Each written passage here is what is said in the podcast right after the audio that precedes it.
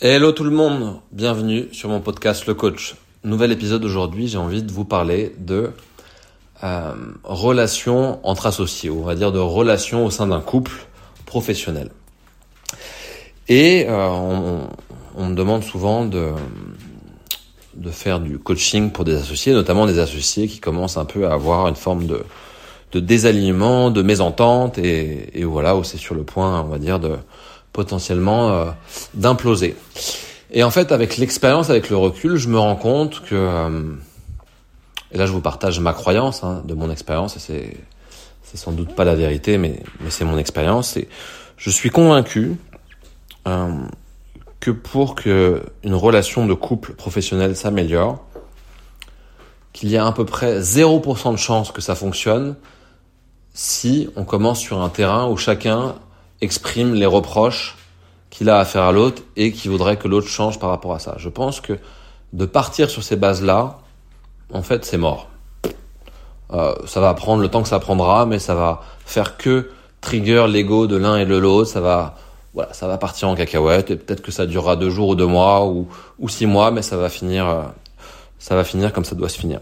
Donc ça, vraiment, euh, pas ouf. En revanche, j'ai vraiment une conviction, c'est que si au moins un des deux, et même pas les deux, au moins un des deux, développe une vraie posture de, de leader, qui est de se dire, voilà, en fait, j'assume et je porte 100% de la responsabilité de la médiocrité de notre couple professionnel, de ce qui se passe maintenant et de notre mésentente, et je vais me prendre moi comme point de départ, et moi uniquement, et commencer à changer la manière dont j'interagis dans ce couple, en étant du matin au soir plutôt calme, plutôt dans la valorisation, plutôt être euh, joyeux versus être du matin au soir dans le reproche, dans t'as pas fait ci, t'as pas fait ça, dans la frustration, dans la colère, dans ronger son frein et d'être dans une énergie de merde, je suis convaincu que si au moins un des deux commence à faire ce schiste et envoie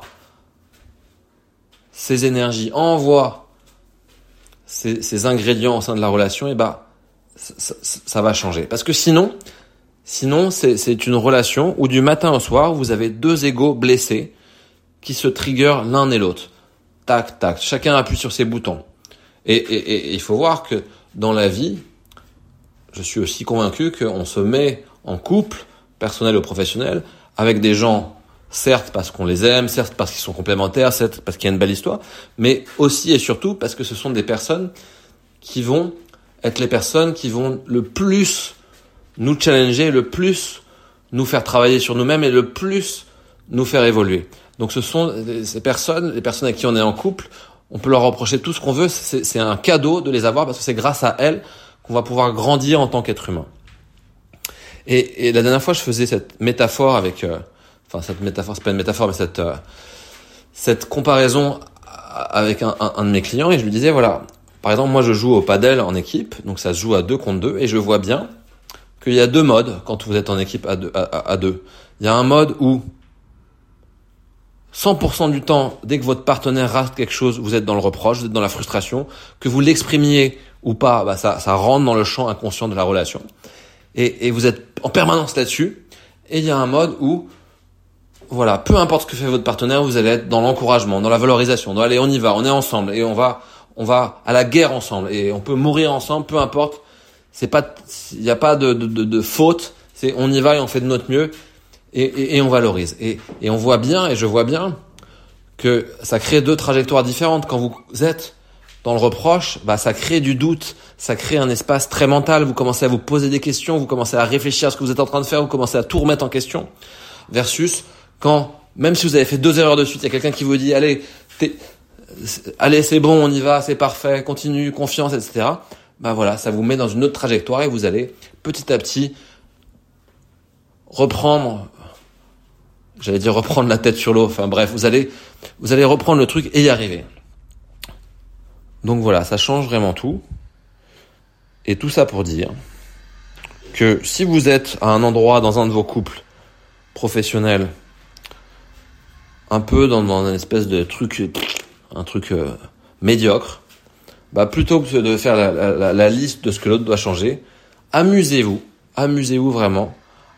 À vous à changer ce que vous mettez dans la relation, à, à, à vraiment donner toutes les chances à ça, à le faire en vous amusant, à changer votre énergie sans attente, sans attendre que ça fasse quoi que ce soit chez l'autre ou que l'autre change. De toute façon, on ne peut pas changer quelqu'un. Vous ça n'existe pas. Personne, on ne peut faire changer personne.